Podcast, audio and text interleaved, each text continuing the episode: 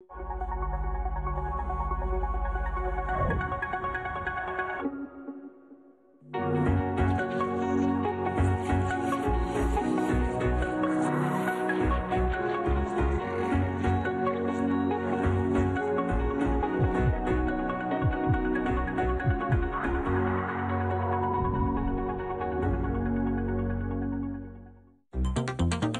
Sentir miedo es un instinto que cumple con una función protectora. Nos alerta ante un peligro, pero también es una emoción que agobia, paraliza y limita nuestras acciones. Se presenta en distintas circunstancias y puede ser experimentado de diferentes maneras porque los miedos surgen, se crean y hasta se comparten. Tenemos miedo a lo incierto, a la muerte, al cambio, a la oscuridad y a lo diferente. ¿Cómo aprender a lidiar y a manejar nuestros miedos? Se trata de ser valiente para enfrentar sin temor los problemas y retos que vivimos todos los días. ¿Acaso el valiente nunca tiene miedo? La valentía no significa dejar de experimentar temor o sufrimiento, sino la disposición para enfrentar situaciones y circunstancias que son difíciles y duelen. Descubre hoy, en Diálogos en Confianza, si ser valiente implica no tener miedo. ¿Cómo están? Buenos días. ¿Qué les parece el tema de hoy aquí en Diálogos en Confianza? ¿Creen que ser valiente realmente implica no tener miedo? ¿Ustedes qué miedos han tenido? ¿Cómo los han manejado? ¿Los tienen muy detectados? ¿Los han acompañado a lo largo de su vida? ¿Los han podido vencer? ¿Cómo han hecho para superar esos obstáculos que a veces se presentan? ¿Creen que el miedo se va acumulando, va cambiando, nos acompaña desde que nacemos? Hay muchas preguntas en torno a nuestros miedos, a nuestros temores y hoy las vamos a tratar de responder y a crear esos mecanismos, a crear esas herramientas que nos hacen falta si ese miedo se ha convertido en un obstáculo que nos impide estar en paz, que no nos deja vivir, que nos roba la tranquilidad, que nos preocupa, que nos agobia. ¿Qué hacer? Hoy vamos a descubrirlo aquí en Diálogos en Confianza. Gracias por acompañarnos, por darnos su testimonio y por permanecer a lo largo del programa compartiendo y también ayudando a toda la comunidad de diálogos a sentirse a gusto en este espacio que está hecho para todos ustedes. Anaí Vázquez, pendiente siempre de su comunicación. ¿Cómo estás? Qué gusto verte. Lupita, buenos y fríos días sí, hoy un poquito, en la ¿verdad? Ciudad de México.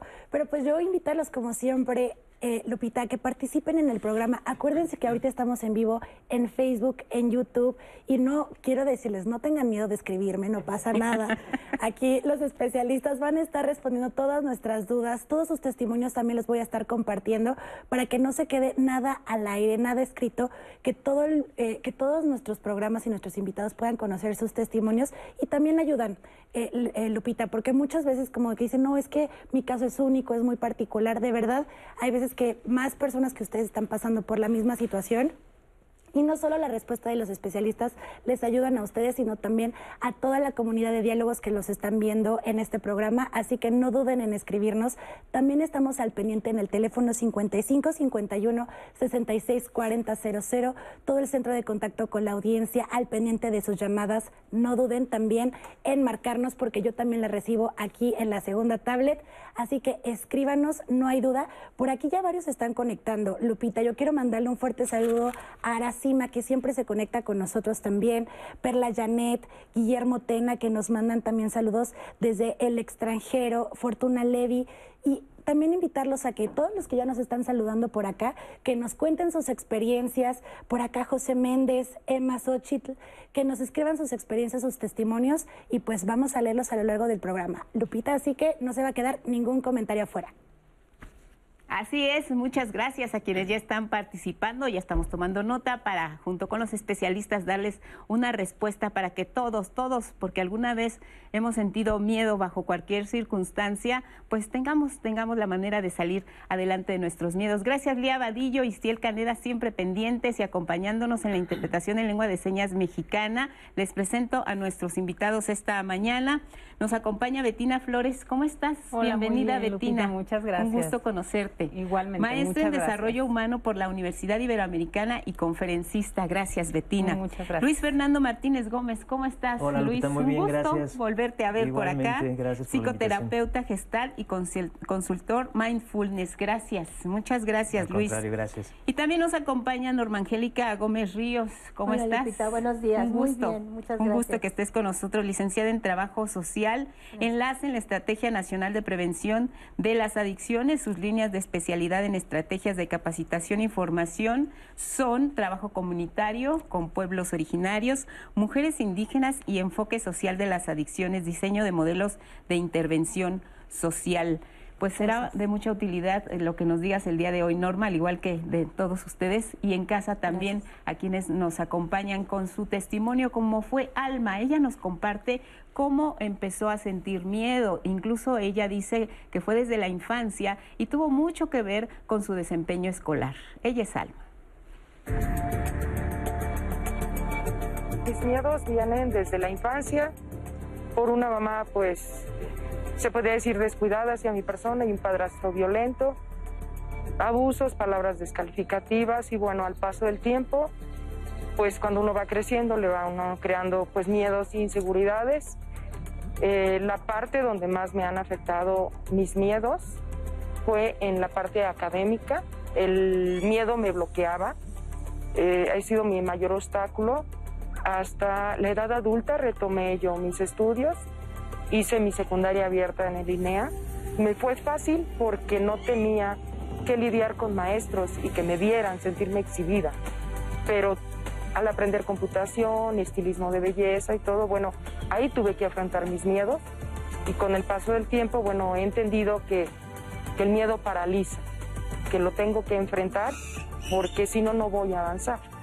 Aún al día de hoy me sigue afectando un poco los, los miedos, sobre todo en esa parte, en la académica, eh, me ha impedido crecer.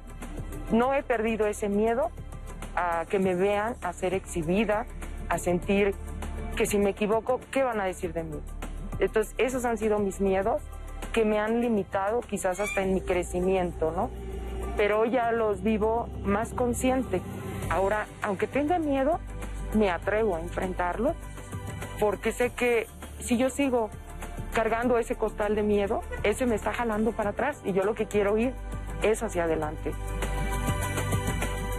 Gracias, Alma. Nos sirve mucho su testimonio para comenzar definiendo precisamente qué es este miedo. Solo es eh, exclusivo de los seres humanos el sentir miedo, por qué surge, de dónde viene. Bueno, el miedo es algo natural de todos los seres vivos y si no fuera por el miedo, el ser humano no hubiera sobrevivido como especie. Eh, cuando eh, el hombre primitivo se tenía que enfrentar a la oscuridad, a tribus enemigas, a animales salvajes. Entonces, el miedo es lo que le permitía estar alerta para poderse defender de estas circunstancias y gracias al miedo, este, pues todas las especies sobrevivimos. ¿no? Entonces el miedo es inherente a los seres humanos, todos. No hay alguien que pueda decir que nunca ha sentido miedo. Pero ¿en qué, en qué momento un miedo ya no nos es útil para servirnos de alerta o para hacernos reaccionar ante cualquier situación de peligro y se convierte ya en una preocupación? ¿Qué es lo que hay que tomar en cuenta cuando este miedo se convierte ya de una señal que nos puede ayudar para enfrentar una situación difícil a un signo que nos pone eh, en, en, un estado de ánimo complicado, que ya nos causa inestabilidad, que ya nos, que ya nos puede preocupar. El miedo tiene dos acepciones que son Sí. muy importantes de, de considerar. Esta acción natural de, re- de respuesta ante un peligro real y el otro es ante un peligro que no existe. ¿Mm? Y yo creo que esta separación de la, de la concepto del miedo es muy, muy importante, porque eh, eh, la respuesta natural de defensa ante un peligro inminente salva la vida. Claro. Puede salvar la vida y el organismo está preparado, nuestro cuerpo está preparado para generar esa alerta. Es, es una parte integral de nuestro cuerpo que, que surge desde el cerebro, ¿no? Y pasa a toda esta necesidad de respuesta. Y que bien, como bien lo dice eh, el, el terapeuta, bueno, es una reacción que nos ha permitido sobrevivir ante diferentes circunstancias difíciles.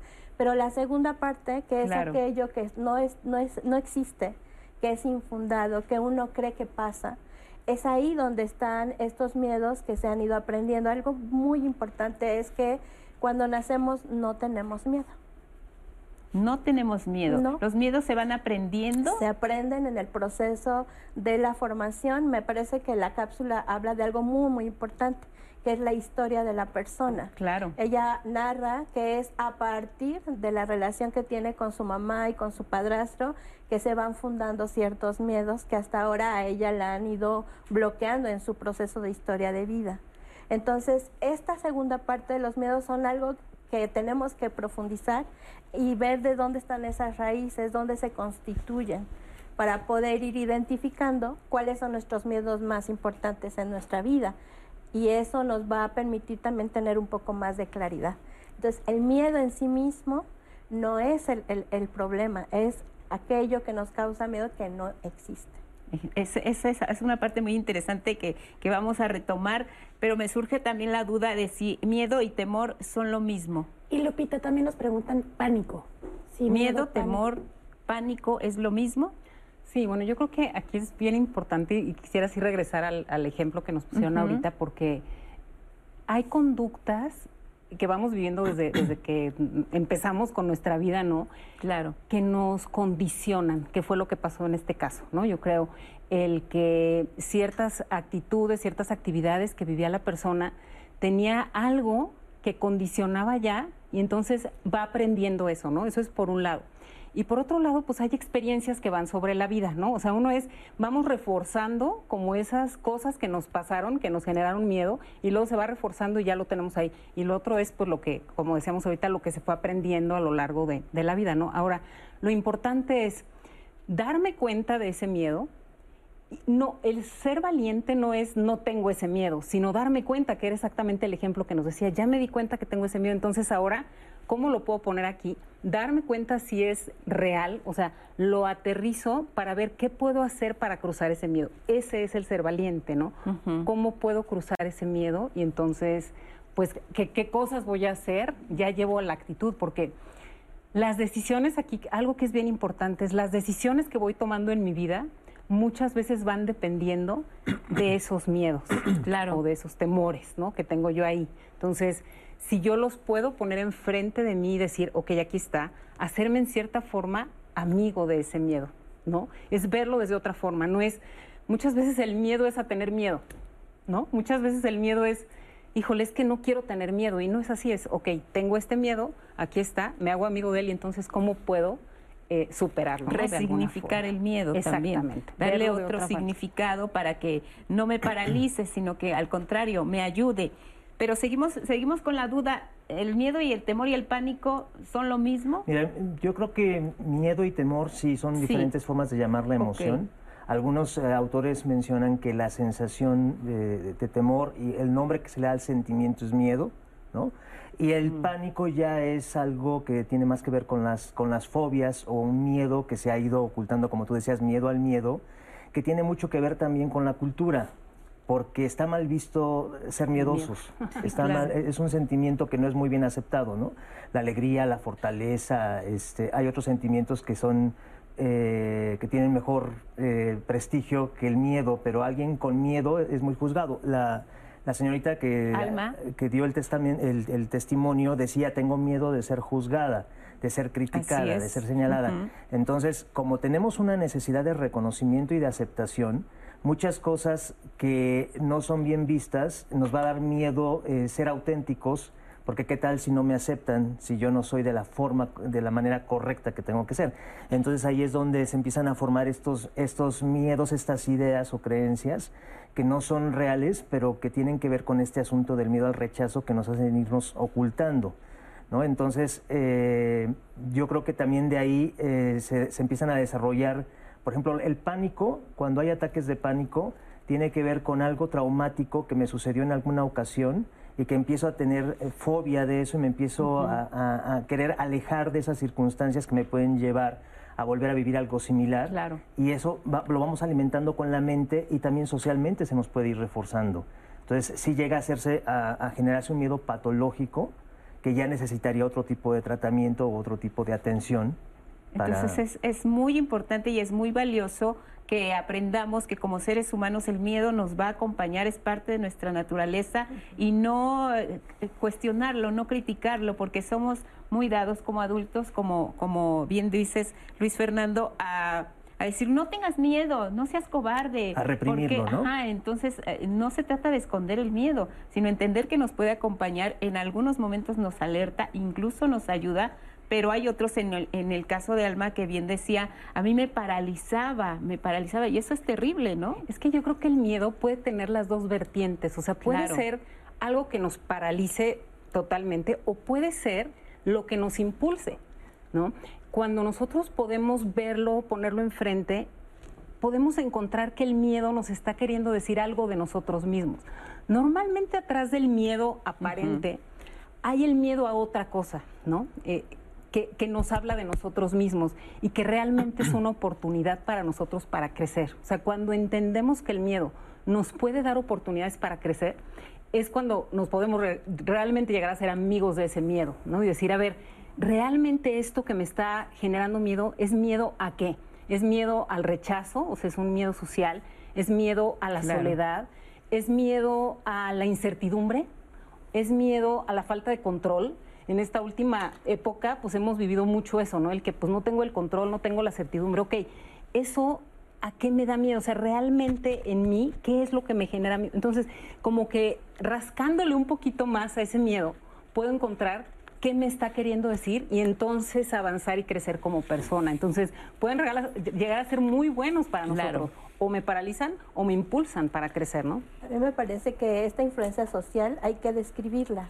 Las palabras, eh, decía Nietzsche, no son inocentes, ¿no? Las palabras tienen un significado y un origen.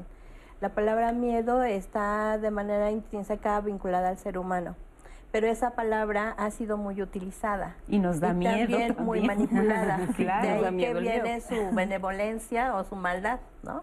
Entonces yo creo que la palabra miedo ha sido también utilizada utilizada eh, según algunos autores de sociólogos, algunos sociólogos plantean que el miedo ha sido manipulado para, para ejercer poder, para establecer manipulación, para poder controlar a las masas y dicen para que no piensen, porque Sí, es menos claro. fácil pensar. En el miedo uno piensas, actúas, reaccionas.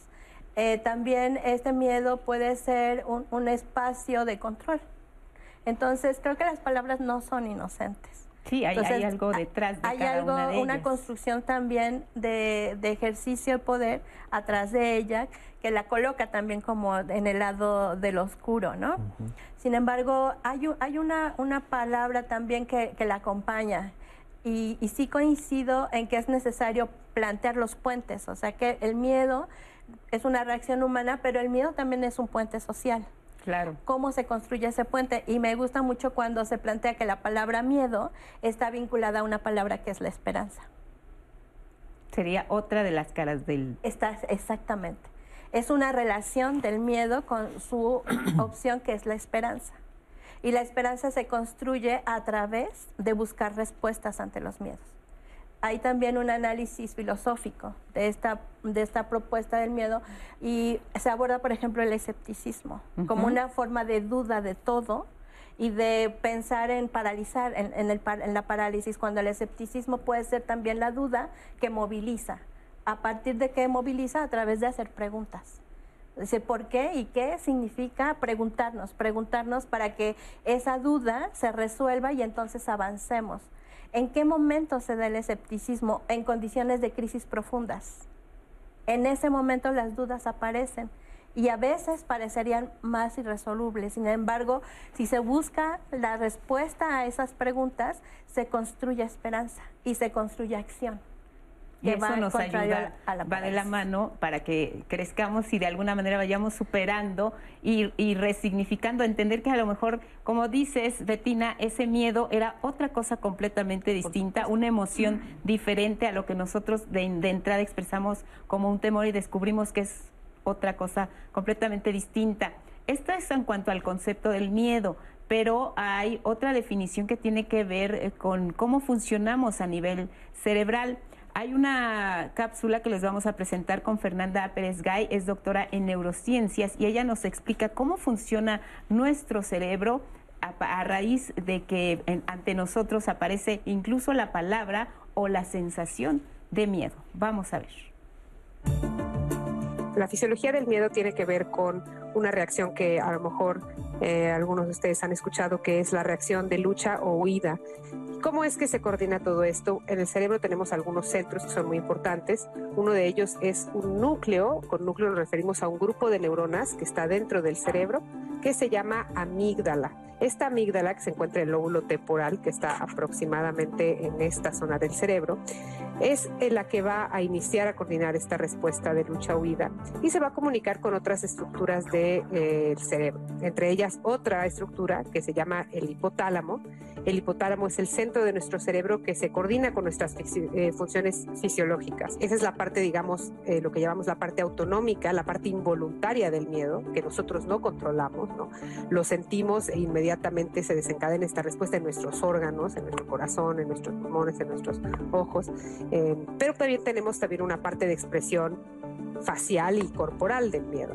Es decir, hay ciertos aspectos de la respuesta emocional que ya están coordinados por nuestro cerebro y nuestro sistema nervioso periférico, que es el que se comunica con nuestro cuerpo y nuestros órganos, que nosotros no podemos cambiar.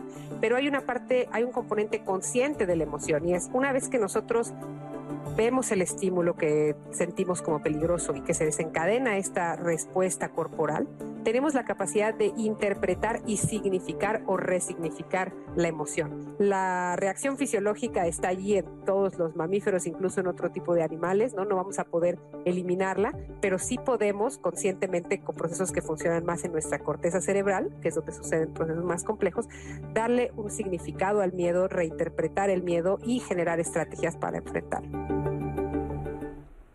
Creo que esta cápsula responde muchas dudas que han tenido ustedes en redes sociales, así que eh, muchas gracias por estas palabras y por esta información. También para decirles que esta cápsula la van a encontrar en redes sociales para que la puedan volver a consultar, porque varios nos han preguntado sobre qué es lo que pasa en nuestro cerebro con respecto al miedo. Pero también quiero compartirles algunos de sus comentarios y sus preguntas, em, que es interesante, Lupita, y a nuestros especialistas compartirles que muchos han sacado al tema la edad cómo a partir de cuando eran muy jóvenes no tenían este miedo y eran o se consideraban personas mucho más valientes y ahorita ya no tanto que han crecido y han eh, experimentado otras experiencias. Les voy a leer este comentario. Cuando era más joven no era tan miedosa, pero conforme han pasado los años y algunos accidentes, me hice muy miedosa, aunque de niña también pues tenía algún tipo de miedo, pero de adolescente se me quitó por completo. Y pues hoy por hoy sí me gustaría ser más valiente como cuando era antes. Este es un comentario que me parece interesante, que el tema de edad también tiene que ver con el tema de ser valientes ¿no? Alejandra también nos pregunta, ¿cómo poder actuar cuando existe un miedo enorme? Eh, que igual seguro lo vamos a ir resolviendo más adelante con algunas herramientas y con nuestros especialistas. En estos últimos días he tenido grandes pérdidas, de repente me dio mucho miedo, pero como pienso en mis hijos, sigo adelante, tengo mucho que hacer y muchos motivos para vivir, nos escribe Espinosa de los Monteros Cervantes. Creo que estos, este comentario, eh, quiero decirles que hemos recibido mucho con respecto al miedo, a pérdidas, a la muerte, tiene mucho sentido en el contexto que vivimos actualmente. Eh, entonces hemos recibido como estos mensajes de eh, pérdidas constantes de familiares, Lupita y también otros comentarios que nos ponen respecto a clases en línea. Nos escribe eh, Isabel Isabela, que creo que también ya lo había mencionado Luis Fernando, este miedo al rechazo puede ser, pero ella nos dice, mi hija de 13 años tiene miedo a exponerse en la cámara de sus clases en línea. Y varios nos han mencionado, bueno, pues es que ya era difícil el que ella pudiera tener esta relación en persona y ahora pues frente a una cámara se vuelve un temor eh, mucho mayor y pues ella tiene más facilidad de quitar la cámara y ya no lidiar con sus compañeros. Es más con su propio miedo, ¿no? Sí, hay miedos a que nos juzguen, hay miedo al que dirán, hay miedo a enfermarnos. Ahora con, con este asunto de la pandemia también es una de sus inquietudes. Vamos a ir a la pausa, seguiremos hablando de los miedos, los dejamos con esta frase y volvemos aquí a Diálogos. Nunca podríamos aprender a ser valientes y pacientes si solamente hubiese alegría en el mundo. Helen Keller, escritora y activista sordociega.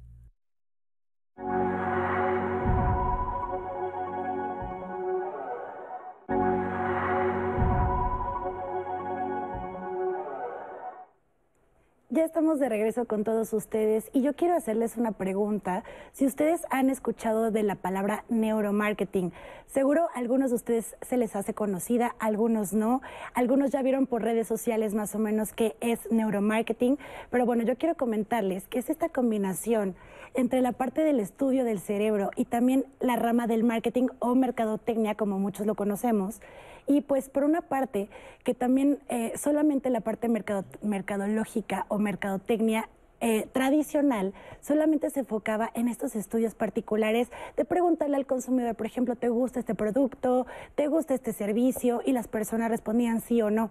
Pero eh, los especialistas no sabíamos o no sabían si de verdad estos, estos consumidores decían la verdad. Entonces, con ayuda del neuromarketing, esta combinación del estudio del cerebro, es muy difícil mentirle a este estudio de neuromarketing porque el cerebro reacciona frente a ciertos estímulos. Entonces, en el neuromarketing nos van a permitir entender qué es lo que de verdad le interesa al consumidor, si le parece atractivo, si le da justo miedo, si le parece no le gusta o le parece incómodo. Entonces, la verdad es que este estudio es bastante interesante, cómo ha avanzado la tecnología frente a estos nuevos estudios del consumidor, pero también lo que se vuelve interesante es del otro lado de la moneda. Esta parte de cómo la mercadotecnia, la publicidad se ha ido adaptando y especializando para crear productos especializados que de verdad genere este interés extremo de parte de los consumidores.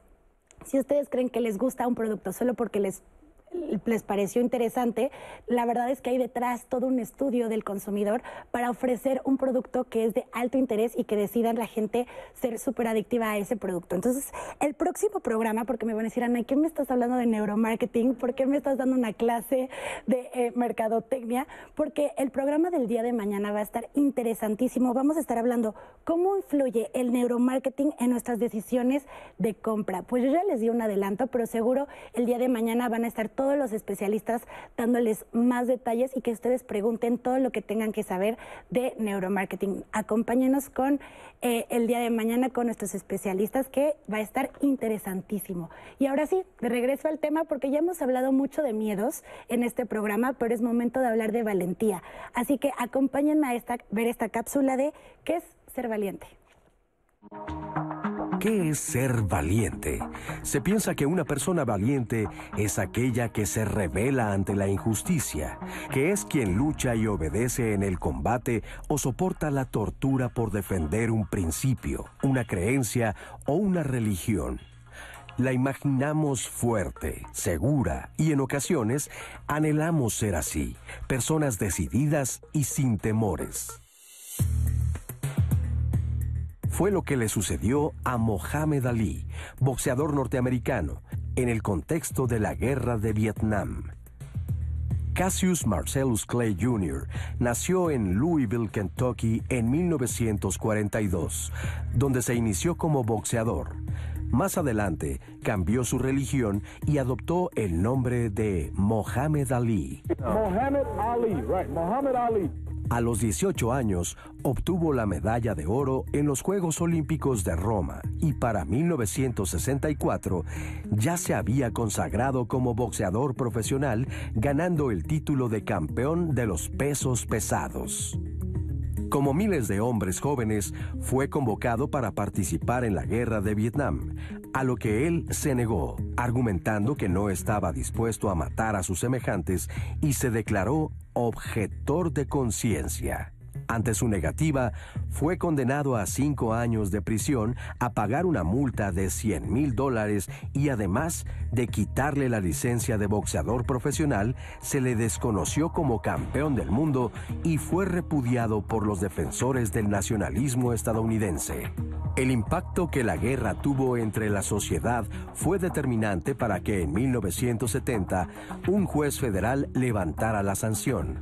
Tiempo después, se le devolvió su licencia y regresó al ring para recuperar su lugar como boxeador y campeón. Mohamed Ali defendió sus principios y hacerlo le significó pérdidas, rechazo y duelo, lo que sin duda lo llevó a temer ante su futuro. Entonces, en la valentía, ¿se experimenta miedo? ¿Ustedes qué dicen? ¿Ser valiente es no tener miedo? No, yo creo que volvemos al asunto del miedo, es algo natural, el miedo nos protege. En el caso que estamos viendo ahí, pues es eh, claramente un asunto de principios y no tiene nada que ver con cobardía. Yo creo que fue muy valiente al decir yo no estoy dispuesto a ir a la guerra porque, porque no estoy dispuesto a matar a otros. Ahí fue un acto de, de valentía. Muchas veces, también como pasa con el miedo, que hay miedo sano que nos protege, ¿no? Por ejemplo, hace tres semanas sufrimos un asalto, mi pareja sufrió un asalto con hombres armados eh, que entraron a una farmacia. En ese momento el miedo le salvó la vida, porque si fuéramos eh, tan valientes de que no quiero que digan que soy un cobarde y que no me defendí, y olvidamos que la vida está en juego, que nuestra integridad personal está en, juego, en, juego, ahí no estamos dejando que el miedo cumpla su función de protegernos. Entonces ahí eh, lo que decía la, neuropsicóloga es un asunto totalmente de nuestro cerebro primitivo que no reflexiona. es si ve un peligro inminente o nos hace huir o nos hace atacar, si, cree, si, si se considera, si el cerebro considera que está en la posibilidad de, ganar, ataca, pero si no, huye. Y esto es en instante. Es en un instante, no hay manera de reflexionar, no entra la neurocorteza cerebral, que es la parte de nuestro cerebro más, más moderna que nos permite reflexionar si es real o no es real, resignificar lo que estamos viendo. En esos momentos no hay reflexión hay un asunto de huyo, eh, ataco, huyo o me hago el muerto. Entonces en esos momentos muchas veces nos quedamos paralizados por un asunto de sobrevivencia. ¿Sí? Entonces ahí no hay que hacerse los valientes. Y hay gente que no tiene este, este eh, sensor bien puesto porque tiene mucho miedo de ser criticado, de ser... Volvemos a los asuntos sociales, el qué dirán. Entonces muchas veces estas personas audaces que no se cuidan y que hacen cosas demasiado eh, arriesgadas. están poniendo en peligro su integridad física o la de otras personas también. Entonces, el valiente también tiene miedo. La cuestión es que sabe cómo manejarlo. Sí, eh, la, la, valentía es una, tiene una significación importante que es actuar con valor y con determinación. A mí me parece que el ejemplo de Mohamed Ali es eso. Actuó con, con determinación y estableció ahí un valor. Él dijo, yo no voy a ir a, matar a mis a, seres humanos, o sea, no voy a matar a mis semejantes. Es una determinación que está implícito sus valores humanos. Entonces, no significa que no haya miedo. La decisión de que él tomó tenía también la consecuencia, que era justo que lo retiraran, ¿no? Pero aún así, él actuó con esa determinación. Entonces, ese valor nos va a definir hacia dónde queremos guiarnos y eso es actuar con valentía ante las circunstancias que parecen muy difíciles de resolver, ante las, las circunstancias que parecería que van en contra nuestra, la, acción con determinación nos coloca en un lugar de principio y eso también nos ayuda. Entonces creo que la valentía eh, es esto. Ha habido una también una construcción social de la palabra valentía y me, me recuerda mucho la lotería mexicana. Sí. Cuando hablamos de el valiente ¿no? ¿Y qué es el valiente? Pues tiene un traje de charro, ¿no? Trae una espada desenvainada y entonces una imagen eh, eh, recogida, ¿no? Entonces trae una, una condición simbólica que nos representa al valiente. Cuando en realidad eh, también tiene una condición de género, ¿no? Cuando se habla que el sexo masculino eh, tiende a ser valiente, ¿no? Y se les integra o se les carga a los hombres de, de, una necesidad de evitar el miedo, de no expresar el miedo y entonces Vas por delante tú, ¿no? Y siempre se espera que los hombres resuelvan, cuando en realidad son seres humanos que, que, experimentan el miedo y pueden tomar la determinación de no actuar y eso no los hace más o menos valientes. Y ahí, está el riesgo de que, de que la valentía no reconozca los límites. O sea, un verdadero valiente sabe reconocer sus límites, sabe cuál es el espacio. Pero muchas veces tenemos mucho miedo de, eh, que ese es el miedo insano, de equivocarnos, de fallar, y entonces nos quedamos atascados porque si no tengo la seguridad, la certeza, la garantía de que lo que voy a arriesgarme eh, a hacer eh, va a ser va a ser algo eh, que me garantice que me garantice el éxito.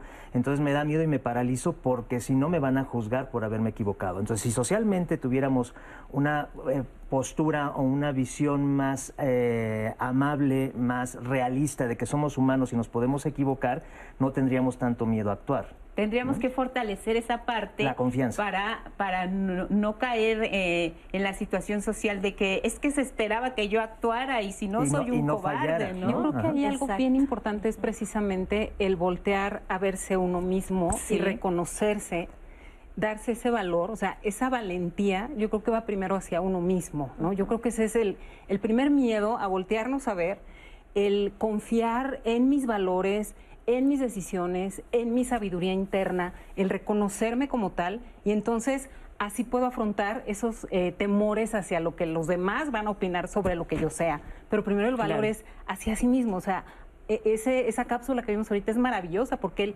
creía en, cierta cosa y tomó su decisión en base a su creencia, como decían, afrontando las consecuencias. Pero entonces yo creo que ese es el primer miedo al que, al que tenemos que enfrentarnos, que es a, mí mismo. ¿A, a, qué? A fallar, a, fallar, confiar, confiar en lo que yo no, no es el resultado esperado, pero lo intenté y cuando estoy tengo más recursos para continuar, ¿no? Exactamente, cuando estoy alineado conmigo mismo, cuando confío en lo que en verdad soy, entonces es que voy a dar los pasos adelante y entonces equivocarse se vuelve parte del juego, o sea, parte de esta escalera en la que voy creciendo en la vida. Algo importante es el relato.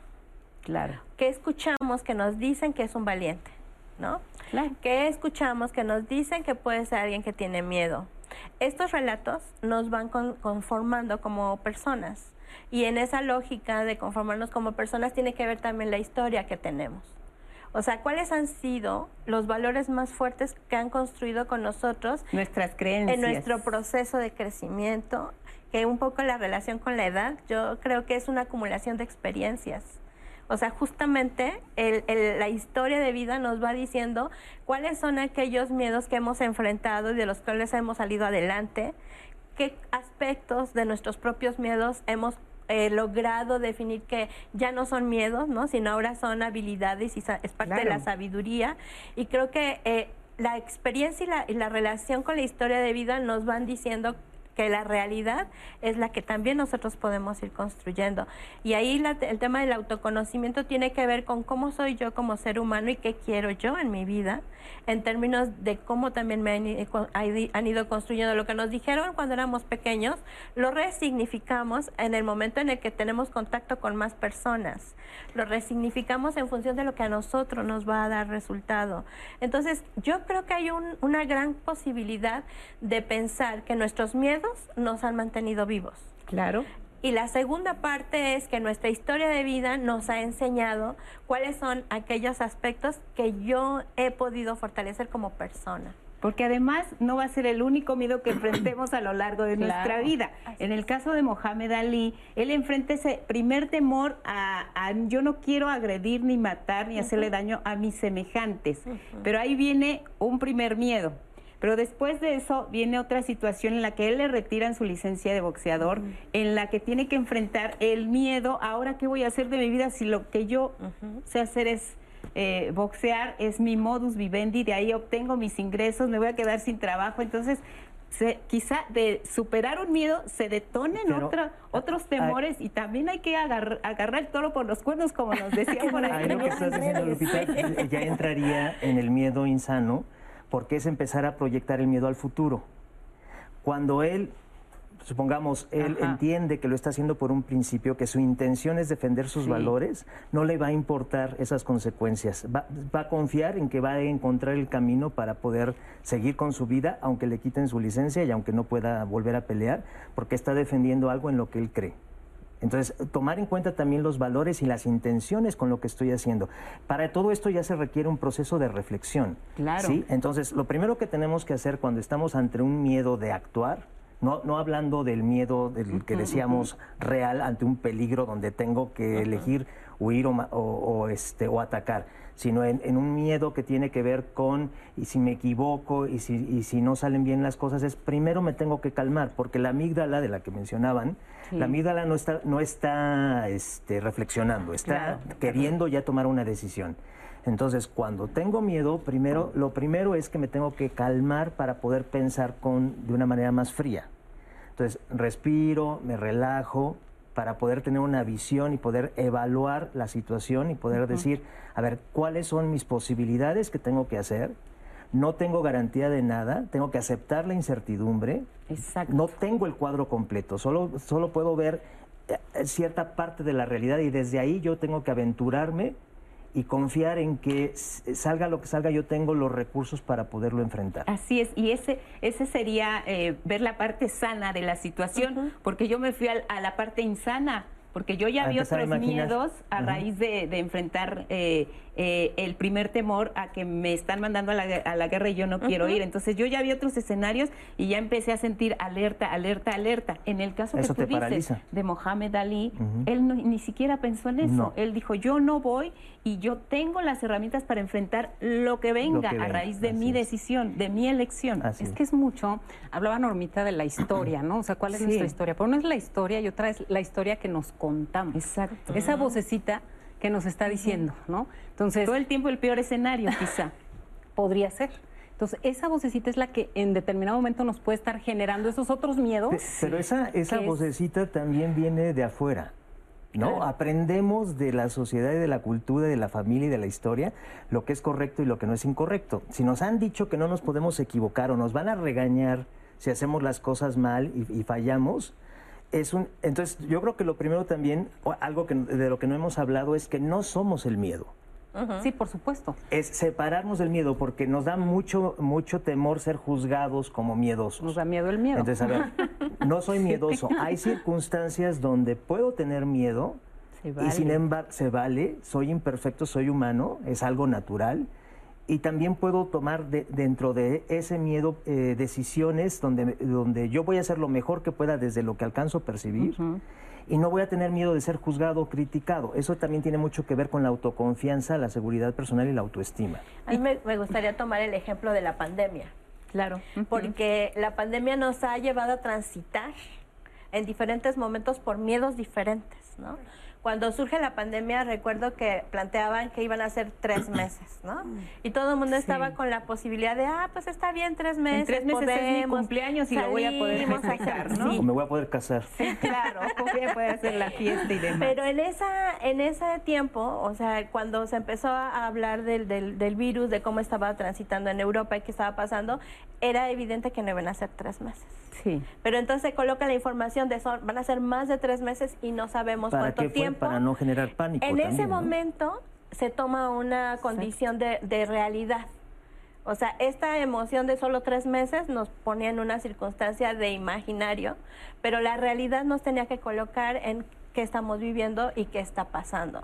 Y ante eso empezamos a desarrollar una serie de estrategias de prevención, como el cubrebocas, el lavado de manos, la distancia ante esa circunstancia, muchos nos pasamos, pasamos por momentos de ansiedad en donde decíamos, ya tengo COVID, o sea, no, no tengo temperatura, mi respiración está bien, pero tengo COVID. ¿Por qué? Porque estábamos respirando mal, porque a veces nuestra respiración no la cuidamos del todo, no sabemos ni cómo respirar. teníamos un síntoma el que tú quieras y pensamos que ya estábamos enfermos. Entonces, ¿qué era lo que nos regresaba a la realidad y al, al sentido de cómo estoy? Justo ¿Tengo temperatura? No. Este, ¿Tengo falta de oxigenación? No. Irse a lo real, ¿no? Entonces, el sentido de realidad te regresa y te dicen, no, no tienes COVID, ¿qué tienes? Ansiedad, miedo. En, lo del COVID fueron las tres, los tres casos, ¿no? A, lo mejor Quienes se fueron al extremo de, este, ya no quiero salir, ya no quiero ver a nadie, ya no... Los que dijeron, no, esto yo no lo creo, esto es un complot, ya a mí no me importa el cubrebocas, a mí nadie me quita la libertad. Ese es el exceso de... Es una valentía malentendida, que es actuar eh, desde la cuestión ilógica, ¿no? Desde una forma irracional. ¿Cómo impacta el miedo en la enfermedad? Claro, porque probablemente sí había COVID, pero nos han estado diciendo en la información epidemiológica que no es una enfermedad que sea mayoritariamente letal, es un 20%, hay condiciones agravantes y que esto no, no es algo que llega y, y de inmediato te vas a morir. Yo creo que hay circunstancias en la realidad que nos van diciendo cuáles pueden ser los, los procesos, pero el miedo el miedo a eso desconocido, el miedo a lo que va a pasar, el miedo a morir, puede generar que los síntomas se agraven. No necesariamente la enfermedad. Entonces, si podemos hacer esta separación y dar el sentido de realidad, las personas pueden encontrar muchas más alternativas de atender el tema del, del, del COVID, desde la prevención hasta la atención cuando ya está, y pensarse en posibilidad de que la vida se puede abrir en el momento que uno está ahí. Creo que esto es muy importante porque para la sociedad fue como una conmoción, ha sido una Así es. conmoción Ujú. de constantes cambios, de constantes transformaciones. Y aquí yo quisiera traer el pensamiento de Morán. A Morán le preguntan, ¿qué hacer ante COVID? Y decía él, encontrar en la incertidumbre posibilidades Ujú. de caminos para trascenderla, trascender la incertidumbre. Hemos vivido en un proceso de incertidumbre desde que Sí. nacemos. Hablábamos de cuáles son los miedos más, los miedos humanos que están más compartidos. El miedo a la muerte, el miedo a la naturaleza, ¿no? Y el miedo a la diferencia. El miedo a la soledad también. También son miedos que se comparten. Pero entonces, ¿cuáles son las construcciones sociales para enfrentar esos miedos? Muy bien. Vamos a la cápsula de Fernanda Tapia y regresamos para seguir hablando de ser valientes, no tener miedo aquí en Diálogos. A lo largo de la historia, la valentía es premiada con el reconocimiento, aun si ésta lleva al personaje al autosacrificio. La valentía de David, quien antes de ser rey se atrevió a desafiar a un enorme Goliat, un ser descrito como de gran estatura y fuerza muscular. La valentía de Juana de Arco al defender Francia, aún incluso siendo vista como un bicho raro por ser mujer, vistiendo armadura y terminar traicionada en la hoguera en Inglaterra. Dicen que el valor no es el hecho de no sentir miedo, sino de superarlo.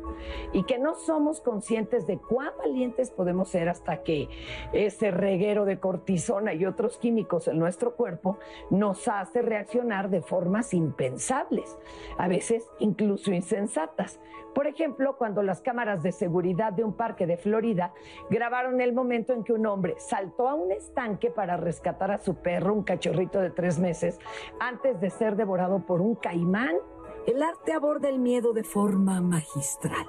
Por ejemplo, en el cuadro del grito de Edvard Munch, que se volvió icónico. Y después se deformó en la máscara del villano en una película de esas eh, llamadas estreno de verano para adolescentes, que precisamente llevaba por nombre Scream, que es grito en inglés.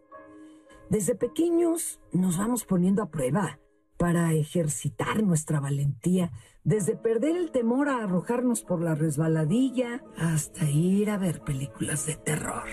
La valentía será algo que surge del humano como una respuesta ante el peligro. Se aprende o nos podemos apropiar de ella. Se cuenta que los soldados romanos se hacían escondidas tatuajes parecidos a los de los celtas, ya que achacaban a esas pinturas azules la valentía de sus contrincantes. Se dice que algunas etnias prehispánicas acostumbraban a comer el corazón de los guerreros caídos para arrebatarles así su bravura. Y ahora se sabe que todas nuestras respuestas se deben realmente a la cantidad de químicos cerebrales que corren en ese momento.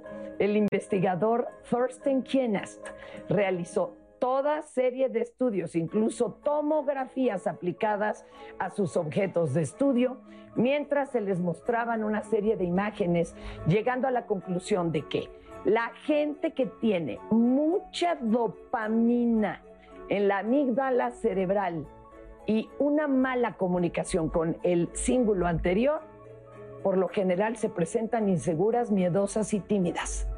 Por el contrario, las personas que cuentan con menos dopamina en la amígdala central y tiene buena comunicación entre ambas zonas cerebrales son aquellas que andan por la vida seguras de sí mismas, tranquilas y mostrándose valientes. ¿De cuál eres tú? Ay, qué pregunta. Quisiéramos ser de los que de verdad tenemos esa parte. Pues yo creo que un equilibrio es lo más, Más sano, ¿no? sí. Un equilibrio. Betina, tú querías decir algo de la vocecita Sí, que, que, que estamos- está. Sí, muchas gracias, Lupita. Es que comentábamos de esta vocecita, ¿no? Y hoy está demostrado, continuamos con el tema de todo lo que pasa a nivel cerebral y que hablábamos de las neurociencias también, cómo nosotros podemos entrenar nuestra mente.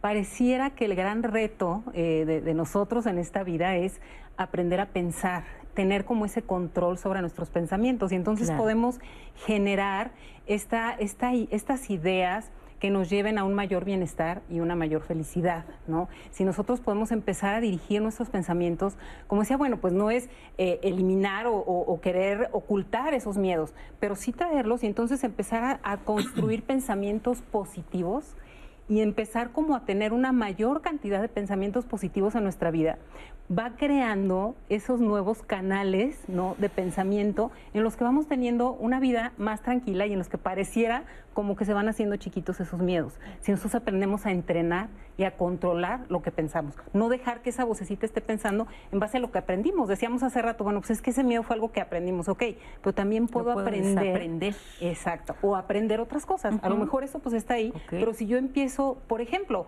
a reforzar cosas positivas que me han pasado en la vida, no es estar alimentando las que han pasado negativas, sino reforzar las positivas, voy creando diferente forma de pensar y voy viviendo la vida diferente. Hay una técnica de mindfulness que se refiere a esto que estás diciendo. Eh, cuando yo me pongo muy ansioso y ya traté de tranquilizarme, lo, lo, mejor que puedo hacer es sentarme y observar la ansiedad. Es qué me quieres decir, de qué me estás hablando, me estás advirtiendo de algo pero la veo sin que sin, sentir que es, sin sentir que es mi enemiga, ah, sino que me está tratando de, avisar de algo.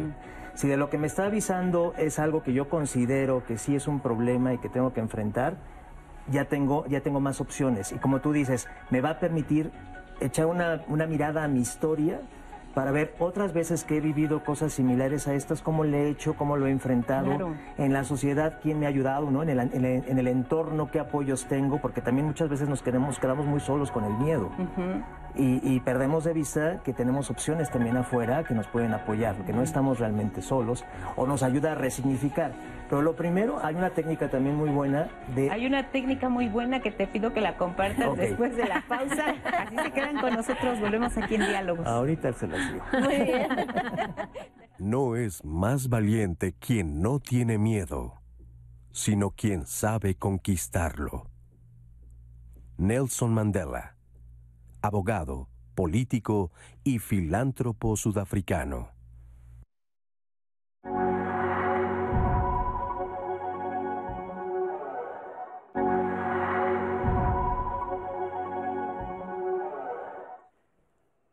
De regreso a su programa Diálogos en Confianza y antes de seguir con el tema de hoy, quiero hacerles una pregunta. ¿Ustedes en casa y en redes sociales que nos están viendo se consideran personas celosas o celosos?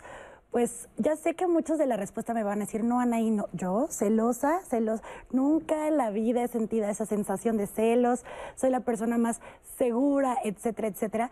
Y es normal esta reacción, porque regularmente tendemos a ver esta emoción como algo negativo. Y quiero decirles que vamos a aprender mucho el programa del próximo miércoles de la próxima semana, porque vamos a hablar sobre los celos destruyen.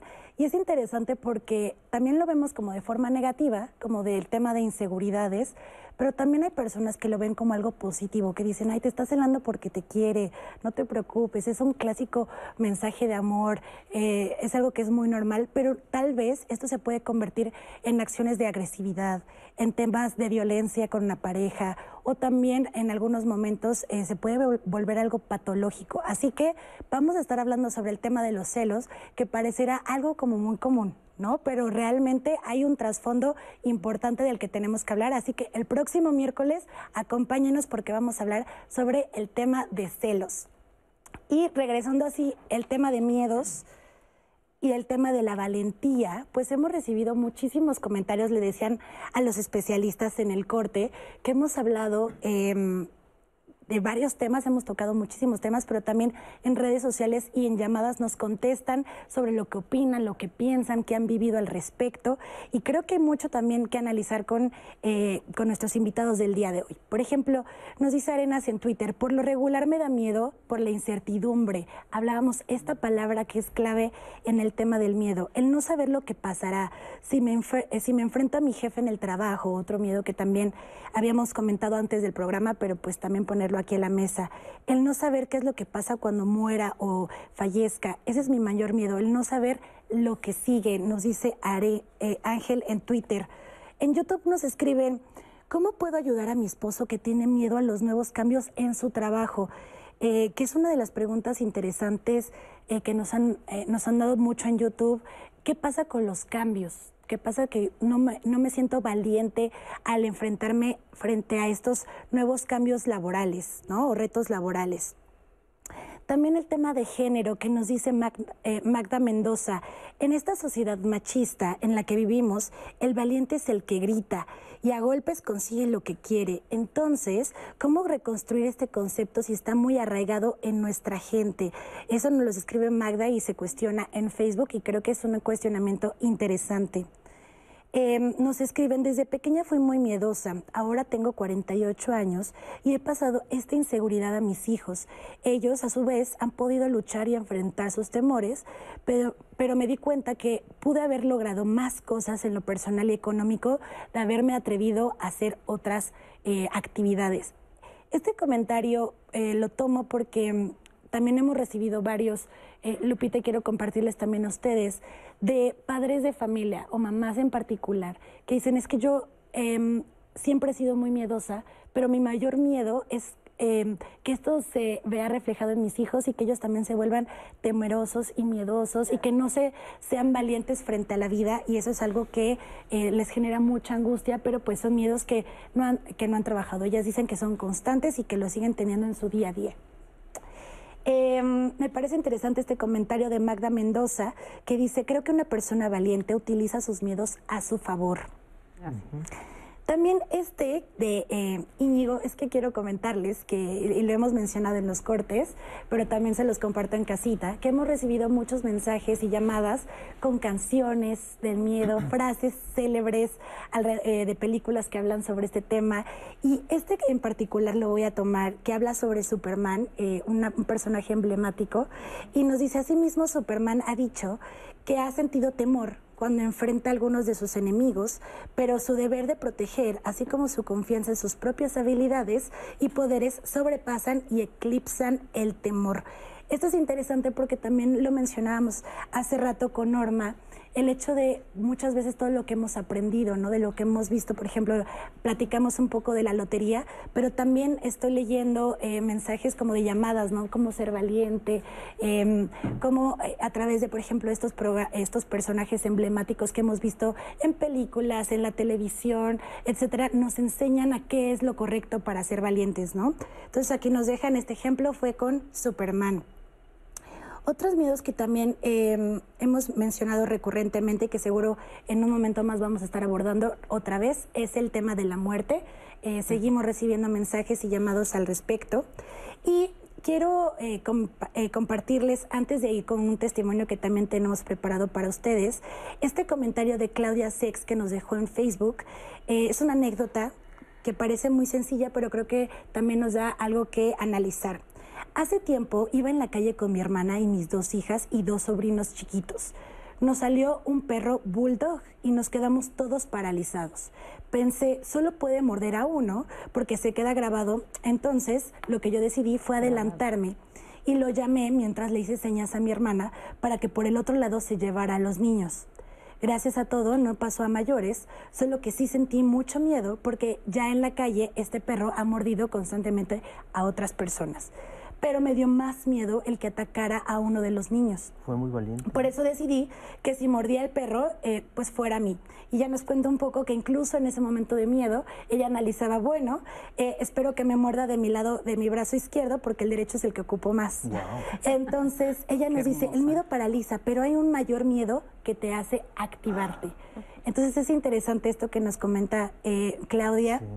Em, que también por otra parte eh, el tema de la familia, que nos han, eh, que nos han compartido también varios, que son em, cosas que han aprendido, miedos y temores em, de todo el tiempo, pero particularmente del tema del control una en particular nos dice cómo podemos superar el miedo a perder el control cuando en familia siempre nos han enseñado a estar bajo ciertas normas. Estas y muchos comentarios todavía tenemos más por leer, pero antes de seguir con los comentarios y que nos respondan los especialistas de todo lo que les compartí, vamos a ver este testimonio anónimo y lo analizamos ahorita con los invitados. He tenido varios miedos, obviamente, en la vida, pero el miedo... Eh, el último, el más actual que he tenido, eh, es un miedo eh, al divorcio.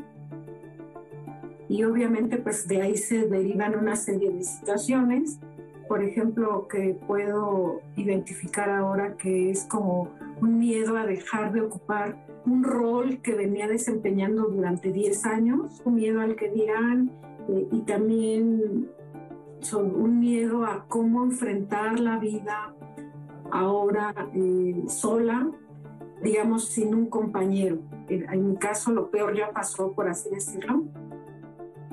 Pero sí puedo reconocer que algo muy importante fue la terapia, hablarlo con, con mis personas cercanas y eh, poco a poco después de, sentir una sensación terrible como de vacío, como que no me encontraba yo en mi, lugar o no sabía cómo iba como nuevamente a retomar mi vida, eh, el hablarlo, el estar escuchando a otras personas y también trabajarlo en terapia psicológica me fue ayudando a que se me fuera quitando el miedo y de repente pareciera como gracioso, pero de, después de un, rato estar con este miedo tremendo, poco a poco como que empecé a salir nuevamente a retomar mi vida, como a reconstruir mi vida, y me di cuenta que el miedo desapareció. Hay testimonios que nos hablan de cómo han logrado superar el miedo. Tenemos pendiente contigo una técnica muy buena. Eh, tú nos dices, ¿la retomamos o damos respuesta a las preguntas? ¿Por dónde quieren entrarle? O la técnica muy buena es... muy sencilla. Ah, es muy sencilla. Simplemente es eh, lo que mencionábamos durante todo el programa, hemos dicho, el miedo al miedo puede ser lo peor que, podemos tener. Eh, el asunto es volverlo nuestro aliado para que nos cuide, nos aconseje, nos ayude a, reconocer si hay algún peligro que tenemos que enfrentar. Entonces, en la respiración, respiramos el miedo, ¿sí? Es como abrirle la puerta y decir, ok, te acepto, aunque no me gustes, aunque no eh, seas de mi preferencia, pero si estás ahí y estamos luchando, mejor respiro, lo dejo entrar y al exhalar lo convierto en lo que necesito, seguridad. Inhalo el miedo, confianza. Inhalo el miedo, libertad. O sea, voy pensando en qué necesita, qué necesita mi miedo que yo le devuelva. Entonces, en la respiración, en el circuito de respiración, lo voy transformando, lo voy transmutando de ese temor que me cierra o me puede mantener paralizar o mantener atrapado a decir yo puedo hacerlo, yo puedo confiar. Un poco lo que vemos en el testimonio, que muchas veces sucede, que cuando la persona va a terminar una relación de muchos años, lo que tiene es miedo al futuro, qué van a decir de mí, qué voy a hacer, qué va a pasar con los hijos. Entonces lo que hacemos en terapia es decir, a ver, el miedo te está avisando que tu realidad va a cambiar. ¿Cuáles son tus recursos? ¿Qué, puedes hacer?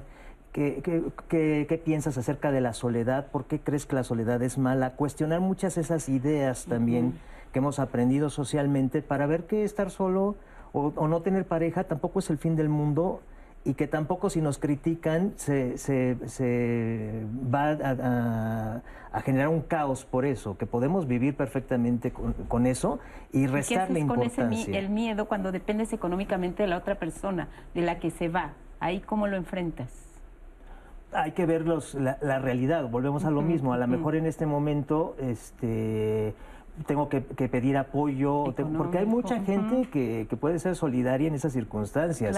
A veces nos cerramos a las posibilidades y las, y, las oportunidades se abren cuando ya estamos en la situación. Yo siempre digo, a ver, no tengo el control de la situación, pero estando ahí voy a saber qué es lo mejor que puedo hacer. Voy a confiar en que mi intuición me va a decir que, cuál es la mejor respuesta no puedo resolverlo todo, pero voy a ir encontrando el camino, ¿no? Hay personas que se ponen a vender cosas, hay personas que piden un préstamo, hay personas, ¿no? Que, que, se, que se unen, la solidaridad es muy importante, pero no pensar que ya se va a acabar y que no voy a tener ninguna otra posibilidad para resolver.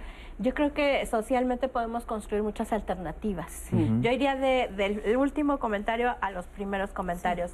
Cuando eh, en el testimonio nos dicen y de repente desapareció. O sea, como si fuera arte de magia, ¿no? ¿Qué pasa cuando desaparece el miedo? Pues justamente es cuando activamos nuestros recursos y empezamos a buscar de dónde viene el miedo. Y a mí me parece que cuando hablamos de resignificación está vinculado con buscar el origen. ¿quién tiene el miedo? Mi mamá, y ella me lo compartió. ¿Quién tenía el miedo? Mi abuelita y ella se lo compartió a mi mamá y mi mamá no lo comparte a nosotros. ¿Dónde está el origen del miedo? Porque a lo mejor eh, decimos que tenemos miedo a las arañas, cuando en realidad ha sido un miedo que se ha ido porque las arañas pican, ¿no? Porque alguien tuvo esa experiencia. Entonces tendríamos que ir resignificando, buscando el origen del miedo. Segundo, hay, hay construcciones sociales que se van dando en las familias y que no las preguntamos y no las cuestionamos. Hay, alguien me enseñó mucho que cuando nos digan siempre ha sido así, tenemos que desconfiar de esa frase y de inmediato buscar el origen de, de por qué. Por ejemplo, cuando, todas las mujeres se casan de blanco, ¿no? Aquí en la familia siempre ha sido así. Así es. Entonces buscas y dices de dónde viene esa construcción social. Asimismo los miedos. O sea, bueno, es que nosotros le tenemos miedo a las alturas. ¿Nosotros? O sea, como la familia Gómez tiene miedo a las alturas. No, tendríamos que pensar quién fue que inició ese miedo en la familia que se trasciende y que además heredo, ¿no? Decíamos que los miedos se van construyendo a través de lo que platicamos, de lo que narramos. Pero no se heredan. No necesariamente, o sea, es una condición que se ha dado en la familia, pero que hay que romper. Una creencia familiar. Una creencia familiar que nos va arrastrando. Entonces, ahí en automático ese miedo se rompería. Claro, no hay que casarnos con esa creencia. No, hay que buscar el origen y también saber si es nuestro a lo mejor no necesariamente. Y sentirnos con el derecho de decir, ya no quiero seguir cargando con esto. Romper con esa, esa tradición o esa, esa construcción familiar. La otra que me parece que es el tema de la incertidumbre. sí. la incertidumbre es parte de la vida. No podemos. Decíamos, cuando nacemos, la única certeza que tenemos es que vamos a morir. Exacto. No sabemos cuándo, no sabemos cómo. Esa es la incertidumbre, o sea, no saber no tener la información. Hay muchos aspectos de la vida que no sabemos, que no vamos a conocer. Sin embargo, la incertidumbre es a mí cómo me empuja esa incertidumbre a buscar respuestas. Tal vez en el tema de la muerte, la familia puede ser una familia que no cree en alguna religión en particular, pero trasciende a la muerte desde otro lugar, desde el amor, desde el estar en el corazón, desde el recuerdo, desde las vivencias. La pandemia nos ha traído muchas enseñanzas y no debemos perder la oportunidad de asir esas, esas enseñanzas y llevarlas a nuestra vida cotidiana, porque hay otro punto dentro de la incertidumbre el miedo a moverse de lo que tenemos conocido y aprendido. Esto que yo he hecho lo he hecho así y me ha funcionado, entonces ¿por qué lo tendría que hacer ahora diferente? Pues porque la circunstancia sí lo está requiriendo y porque te va a enseñar algo más. La incertidumbre es un proceso de enseñanza y de aprendizaje a lograr transitar de un lugar que nos es común a uno nuevo. Y aquí a mí me gustó mucho un libro que se llama El, el Caballero de la Armadura Oxidada, es una narración muy interesante, porque dice el caballero, yo cómo voy a saltar a, esa, a ese vacío si no sé qué tan profundo es. Y le dicen, salta. No sabes qué tan profundo es, conoce. que no sepas. Y cuando salta, se da cuenta que es un escalón. Entonces dice, ¿por qué tuve tanto miedo de saltar cuando solo era un escalón? Justo ahí desaparece ese miedo. Al momento de enfrentarlo, y decíamos, la valentía no significa no tener miedo significa tener una decisión y una determinación para detener eso, acabar con ello y transitar hacia algo nuevo. Todos los días en la incertidumbre tenemos la experiencia de vivir algo nuevo. Ningún día en nuestra vida es igual. Claro. Entonces, y ahí también el tema del control. No podemos controlar nada. O sea, no podemos controlar nada. Un poquito sí. En términos de, del futuro. es que no me dejaron terminar, pero no podemos controlar nada en términos del futuro. porque no, lo conocemos. El pasado ya lo vivimos, pero el presente es ahí donde tenemos la gran posibilidad de decidir qué y cómo lo queremos transitar. Y prepararnos un poco quizá para el futuro, estar prevenidos, estar alertas, estar atentos. Has dado eh, respuesta, Norma, a algunas de las inquietudes del público a raíz de tu comentario. Eh, solo quisiera, si nos ayudas, eh, Betina, este temor de los padres de la sobreprotección de los padres que citaban también, de pasarle sus temores y este y de miedo a perder el control. ¿Qué nos dirías para las respuestas de las Sí, personas eh, que, que cuestionaron Sí, esto? claro que sí. El tema de los niños es algo bien interesante porque no porque yo tenga miedos, eso significa que se los voy a pasar así nada más. Más bien se los voy pasando conforme voy actuando con mis hijos, en Sí. sobreprotegerlos, en te vas a caer. O sea, las afirmaciones que les voy dando, no hagas eso, tápate porque está lloviendo y entonces te vas a enfermar. Entonces, les voy creando con las afirmaciones. Entonces, no es que mis miedos se los pasé, es con lo que voy haciendo en mi relación con ellos, es que les voy creando esa inseguridad. El reafirmarles el que ellos pueden, el que están bien. Entonces, aunque a lo mejor por, por la pregunta que nos hacían la persona, bueno, se siente que yo tengo miedo, entonces se los voy a pasar. Bueno, esos miedos tratar de a ellos darles la confianza de que ellos tienen todas las herramientas para estar bien. ¿no? De que no porque yo le tuve miedo a la oscuridad, él le tiene que tener miedo a la oscuridad. Entonces, sí como padres tenemos que ser muy eh, cuidadosos en cómo les hablamos a nuestros hijos, observar muy bien qué es lo que les estamos diciendo, si en las frases que les decimos les, les estamos poniendo una etiqueta para empezar, ¿no? Les estamos infundiendo miedo o les estamos fortaleciendo y dando esa confianza que a lo mejor nosotros quisiéramos tener, ¿no? Ujú. Ok, yo no tuve eso, yo tengo el miedo, pero quiero que él lo tenga, entonces comunícate de esa forma con ellos, ¿no? Entonces ser cuidadosos con la comunicación Esto que tiene tenemos. que ver con nuestros miedos de que al otro le pase algo, que vivimos constantemente preocupados, ay, que tengo miedo de que ya salió le vaya a pasar algo, este va a ir acá le vaya a pasar algo. Vivimos constantemente preocupados, miedosos de que al otro le pueda pasar. La cosa es algo. que ya tienen 25 y 30 años los hijos. Siguen con los Y sigo teniendo miedo de que claro. tenga malas influencias de los amigos, tengo miedo mi de que le pase algo. Entonces, para es mí el siempre va a ser mi mensaje- chiquito, mi chiquita. Exacto, ¿no? Llaman niños y niñas Sí. cuando ya tienen 30 años. Entonces, y, y es en serio, ¿eh? Sí, sí, sí. Por eso siempre hay que preguntar, ¿cuántos años tienen tus niños?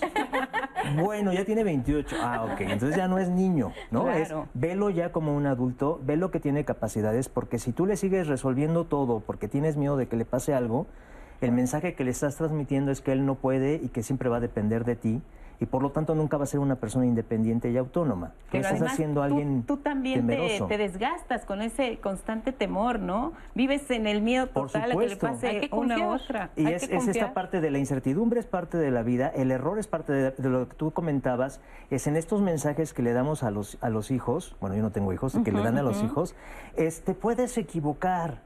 El que tomes una decisión y te atrevas y te arriesgues no quiere decir que lo tengas que hacer bien y que todo va a salir maravilloso. Siéntete bien de que ya lo intentaste. Y si fallas, tienes la oportunidad de volverlo a hacer las veces que sea necesario y las veces que tú quieras hacerlo, porque también se vale decir, yo ya no lo quiero intentar porque ya no me interesa. Entonces, mucho tiene que ver también con para qué lo estás haciendo, qué intención tienes, demostrar que eres valiente, demostrar que puedes con todo, o porque realmente quieres. Me, me- me encantó el caso de Claudia, que, que se puso a pensar y dijo, a ver, este, sí tengo miedo, pero también mi intención es proteger a los Claro. más vulnerables que yo, a, los, a mis hermanos pequeños. Entonces ella tuvo la valentía porque tuvo la intención de protegerlo y pudo superar el miedo. Tenía una intención, tenía un objetivo, tenía un compromiso de, de- de defender a, a su tribu, ¿no? Y a su hay familia. algo que va por encima del temor, que es el amor.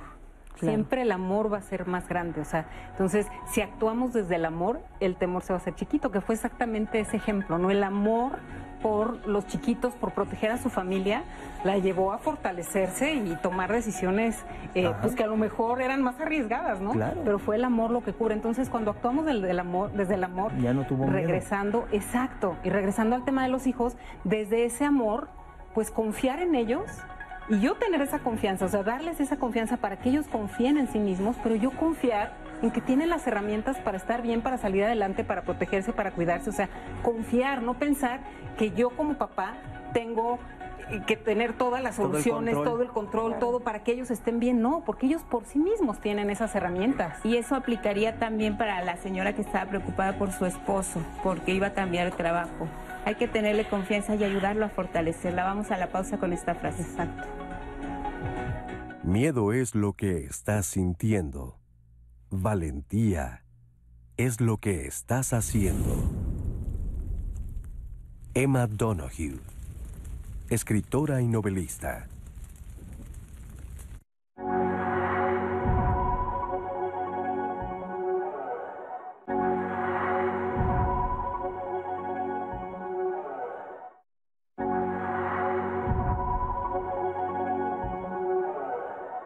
El miedo es algo natural de todos los seres vivos y si no fuera por el miedo, el ser humano no hubiera sobrevivido como especie. Y gracias al miedo, este, pues todas las especies sobrevivimos. ¿no? Cuando nacemos no tenemos miedo. No tenemos miedo. No. Los miedos se van aprendiendo. Se aprenden en el proceso de la formación. El miedo en sí mismo no es el, el- el problema, es aquello que nos causa miedo que no existe. Las decisiones que voy tomando en mi vida muchas veces van dependiendo de esos miedos, claro, o de esos temores. Híjole, es que no quiero tener miedo y no es así, es, ok, tengo este miedo, aquí está, me hago amigo de él y entonces, ¿cómo puedo eh, superarlo? ¿El miedo y el temor y el pánico son lo mismo? Mira, yo creo que miedo y temor sí son Sí. diferentes formas de llamar la emoción. La sensación de, de- de temor y el nombre que se le da al sentimiento es miedo. Y el pánico ya es algo que tiene más que ver con las, con las fobias. Cuando hay ataques de pánico, tiene que ver con algo traumático que me sucedió en alguna ocasión y que empiezo a tener eh, fobia de eso y me empiezo a- a- a querer alejar de esas circunstancias. El miedo puede tener las dos vertientes, o sea, puede Claro. ser algo que nos paralice totalmente o puede ser lo que nos impulse. Atrás del miedo aparente hay el miedo a otra cosa, ¿no? Eh, que, que nos habla de nosotros mismos. La palabra miedo está de manera intrínseca vinculada al ser humano. El miedo ha sido manipulado para, para ejercer poder, para establecer manipulación, para poder controlar a las masas. El miedo es una reacción humana, pero el miedo también es un puente social. Es una relación del miedo con su opción que es la esperanza. Y la esperanza se construye a través de buscar respuestas ante los miedos. O sea, un verdadero valiente sabe reconocer sus límites. Socialmente tuviéramos una eh, postura o una visión más eh, amable, más realista de que somos humanos y nos podemos equivocar, no tendríamos tanto miedo a actuar. Cuando estoy alineado conmigo mismo, cuando confío en lo que en verdad soy, Y- entonces es que voy a dar los pasos adelante y entonces equivocarse se vuelve parte del juego.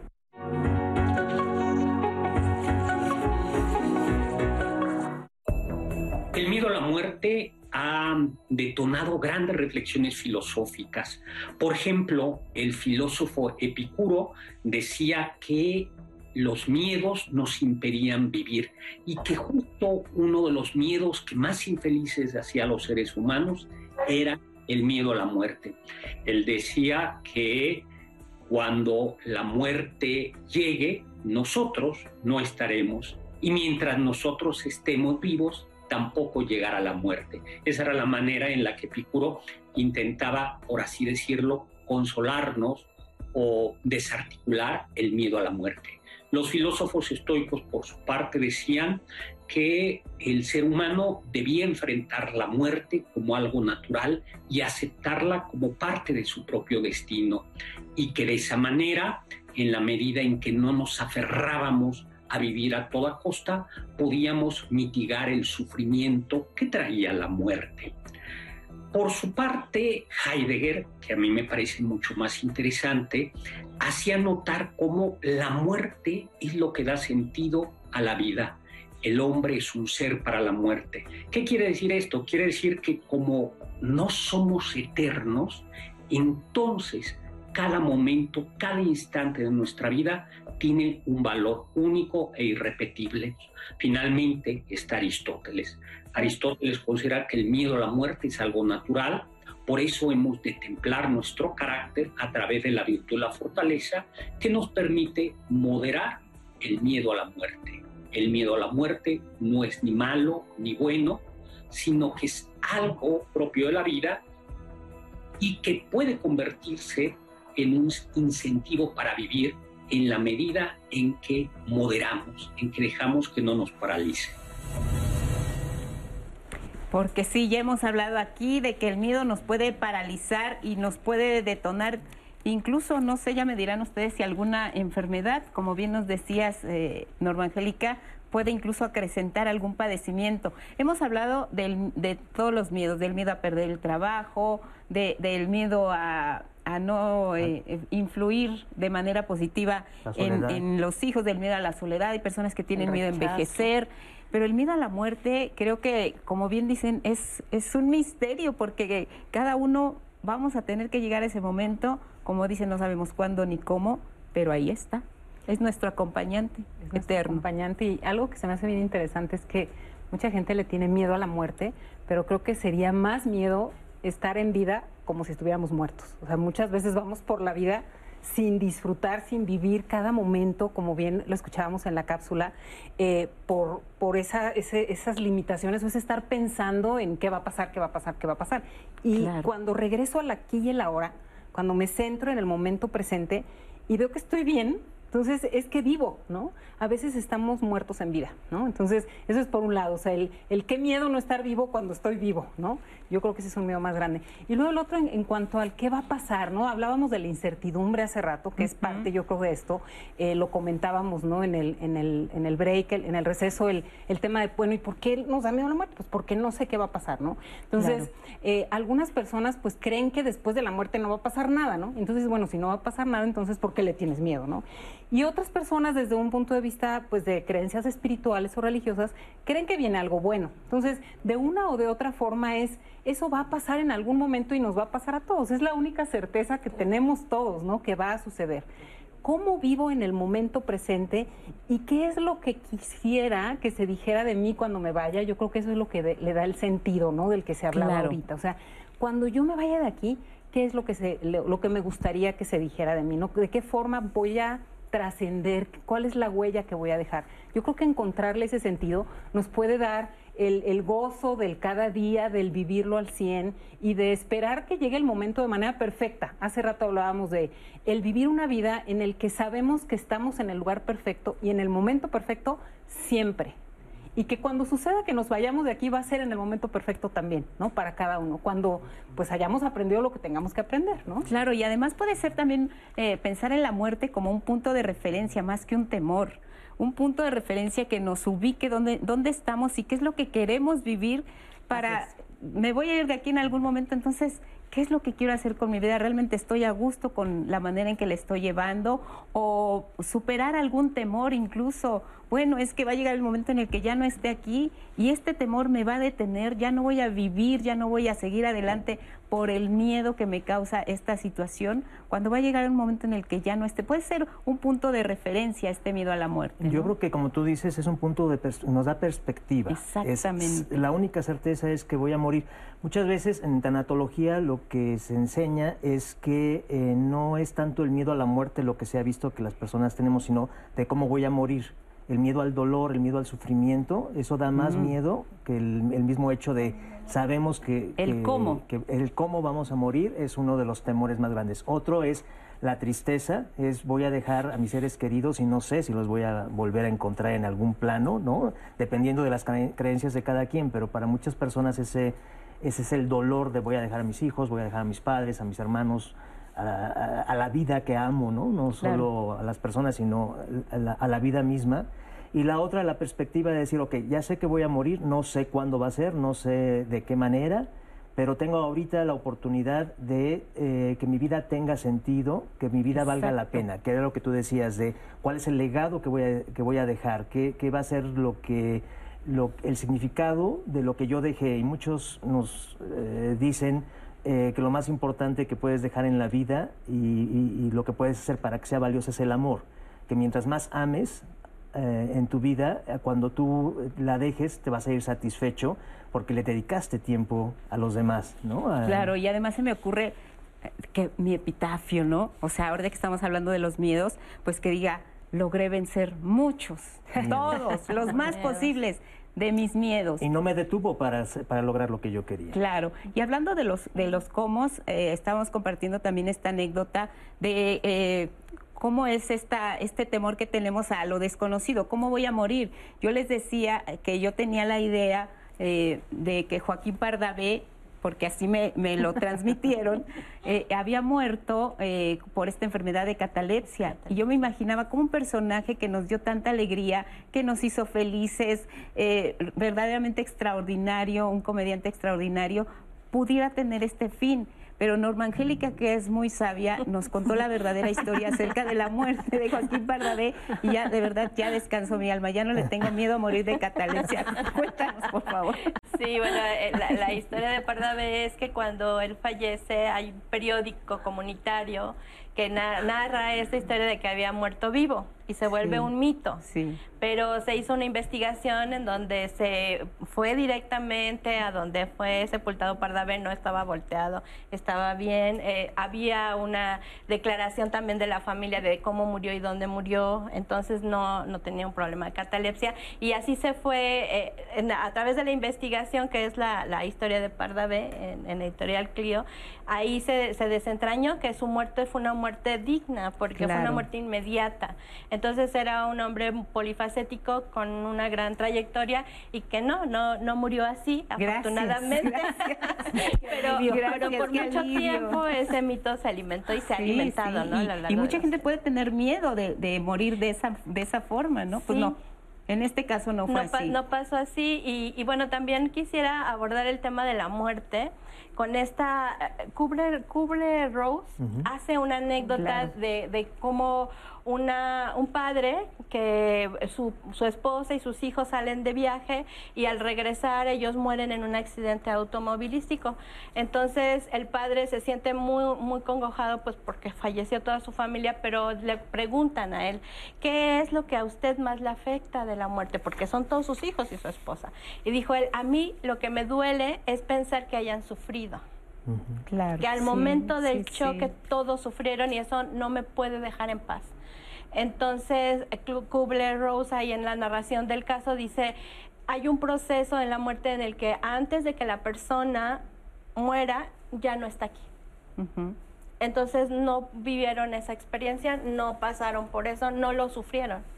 Antes de que la muerte llegue, las personas ya no están, no sufren, no viven ese dolor. Entonces, esa, esa reflexión que le hacen ver a la persona lo deja más tranquilo y dice, me duele, los voy a extrañar, pero ya no hay ese dolor de por qué tenían que haber muerto así. O sea, el, dolor, lo que causa la muerte puede pensarse como un dolor y no es así. Entonces, Kubler-Rose, a través de sus eh, casos, nos va narrando diferentes formas de, de, en las que se han encontrado la muerte y cómo la muerte se resignifica. Y aquí quisiera abordar el, el, tema de los pueblos originarios porque no es lo mismo la muerte en la ciudad que la muerte en, los pueblos eh, originarios. Hay una resignificación, o sea, la muerte, de hecho para México, o sea, para nuestro sí, país. Es una fecha muy importante. La muerte es parte de una culto. es parte de un de colorido, es parte de una fiesta. Es parte de irla mostrando desde nuestra cultura, desde lo que nos da la tierra, desde lo que construimos dentro de la comunidad y es una ofrenda. Sí, la honramos constantemente. Así es. Entonces, culturalmente la muerte para nosotros tiene un significado distinto. Tendríamos que ir haciendo esa reflexión con respecto a la muerte, desde dónde viene nuestro dolor a la muerte, desde dónde viene este discurso de que la muerte es terrorífica. O sea, cuando a lo mejor es un proceso de, de recuperar esa historia y de significar la historia hasta el final de la Así es. Vamos ahora a hablar de otro de nuestros temores que ya hemos tratado aquí, que tiene que ver con la, con la pérdida del trabajo. Es Verónica Benítez. Mi miedo más grande es uh, no tener un empleo fijo, no tener un sueldo fijo, no poder mantener a mis hijos.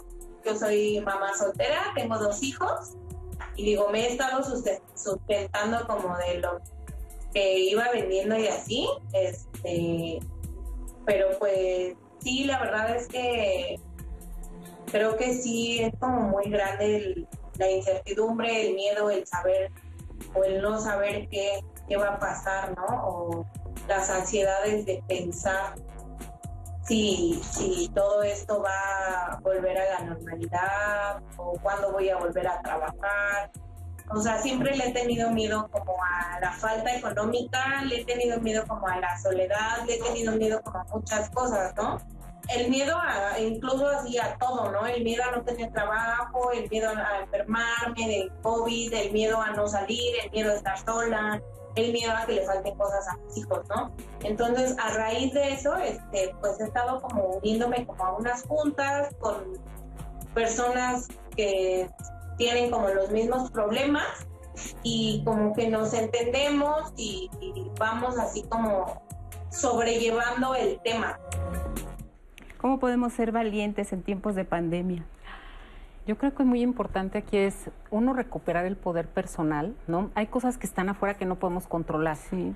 Pero hay muchas cosas que sí podemos controlar y eso es el trabajo en uno mismo, ¿no? El estar aprendiendo. O sea, esta temporada creo que, que nos ha dado mucha oportunidad de capacitarnos muchísimo. Por ejemplo, ¿no? Hoy en redes podemos aprender prácticamente cualquier cantidad de cosas. Entonces, el, el tomarlo esto como una oportunidad para, para estar mejor yo, eh, reconstruir mi, mi autoestima, el confiar en que yo puedo.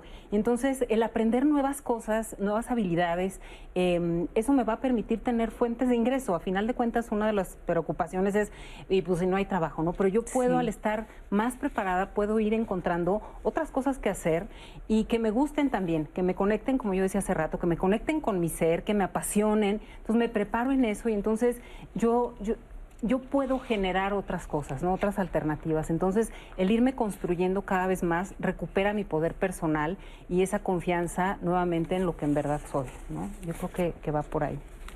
Decíamos aquí al principio que eh, el valiente no es aquel que tiene miedo, sino el que aún con ese temor enfrenta todos los retos que tiene, que tiene por delante.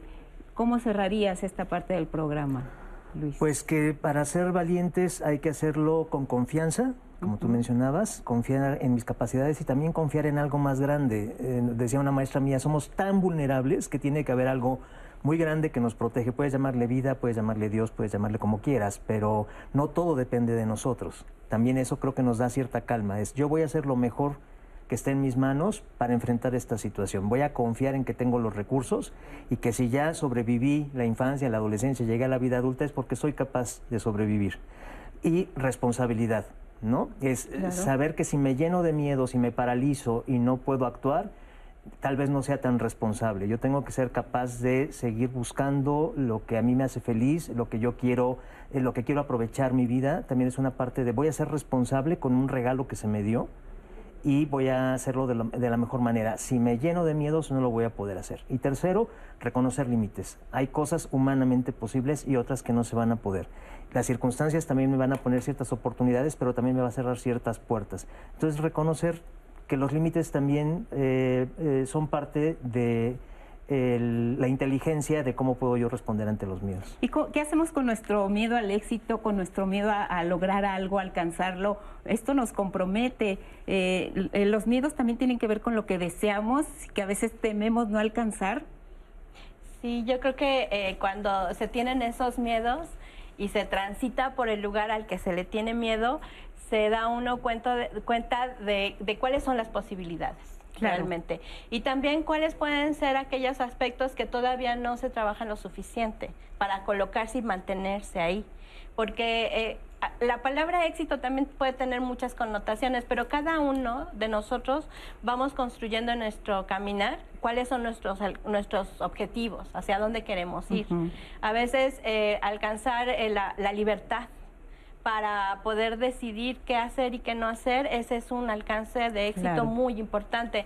Alcanzar a reconocer de dónde vienen nuestros miedos y cómo los hemos enfrentado y cuáles son los nuevos que tenemos al frente, ya puede ser un espacio de éxito. A mí me parece que, que socialmente, en este momento, estamos teniendo un sufrimiento Sí. hay un sufrimiento social. ¿Por qué? Pues porque la pandemia nos ha traído pérdida de vidas humanas, que es lo más importante, y Ujú. que esas pérdidas de vidas humanas son personas cercanas, son personas que de alguna manera han estado con parte de nuestra vida y que perderlas en este proceso ha sido doloroso aunado a que ha sido una pérdida de separación porque no hemos podido estar con ellos todo el tiempo y porque la misma circunstancia nos ha impedido vivir ¿no? con el duelo de la manera como normalmente se podría vivir en una, en una pérdida. Creo que ese es un, algo muy importante y dado el sufrimiento social necesitamos construir esperanza. Eso es muy no importante. podemos quedarnos. No podemos perder la esperanza. No podemos. De que hay un mañana, que podemos lograr, que no importa la edad que tengamos, si tenemos sueños los tenemos que perseguir y superar los miedos que nos dicen, no, tú ya no, ya estás, ay, qué miedo a esta edad empezar. ¿No? Exactamente. Yo creo que eh, hoy se ha estudiado mucho un, un, concepto que si lo practicamos día con día nos puede poner exactamente en ese canal y es la gratitud. O sea, si todos los días me doy cuenta, porque a veces se nos olvida el darnos cuenta que estoy aquí, hoy estoy aquí, estoy vivo, estoy sano, hoy tengo algo en la mesa, tengo un techo. Entonces, ese vivir en un modo gratitud me va conectando con esa realidad que estoy viviendo hoy y que me da esa esperanza, porque hoy aquí estoy bien, ¿no? Hemos pasado todas estas situaciones, pero hoy, aquí y ahora estoy bien. Entonces, si eso empiezo a conectarme con ese agradecimiento y entonces eh, eh, visualizar qué es lo que quiero para mi vida, o sea, qué es lo que quiero, porque ese concepto de éxito es bien interesante, es bien relativo. ¿Qué es para ti el éxito? Si hoy te dijeran, quiero ser una, quieres ser una persona exitosa, ¿cómo sería esa persona exitosa? Yo creo que eso es lo primero que hay que definir. O sea, ¿cómo sería para ti ser esa para ti? Porque tu concepto de éxito y el tuyo y el tuyo va a ser muy diferente que el mío. Entonces, ¿cuál es ese concepto de éxito? Entonces, ahora sí, ¿cómo estoy hoy? ¿Cómo, ¿Qué es el camino que tengo que recorrer para llegar a esa definición mía de éxito? Y entonces ahora sí, ¿qué cosas voy a hacer para llegar ahí? Pero lo tengo que definir, ¿no? Y yo creo que para nosotros aquí en Diálogos el mayor éxito todos los días, cuando a las nueve y media empieza el programa, es haber ayudado a alguien que nos vio, que nos escuchó, que compartió su testimonio con nosotros y lo subo hoy mucho en redes, Anaí. Muchísimos comentarios y yo quiero cerrar con uno que me parece súper lindo, de Magda Mendoza. Dice, está tan bueno el programa que me da miedo que termine. Magda, no te preocupes, los especialistas hoy nos dieron muchas herramientas a respirar para eliminar ese miedo. Agradecerles siempre sus comentarios, sus llamadas y recordarles, Lupita, que no nada más durante el programa pueden compartir con nosotros estos testimonios. Las redes sociales siempre están abiertas para ustedes, así que siempre comenten, pregunten, porque yo estoy guardando todas sus preguntas, los de producción, todos estamos leyendo sus dudas y testimonios para irlos compartiendo a lo largo de la semana. Muy bien, pues muchas gracias Anaí, Betina, Luis Fernando, Norma Angélica y a ustedes en casa. La próxima semana, los celos. Buenos días.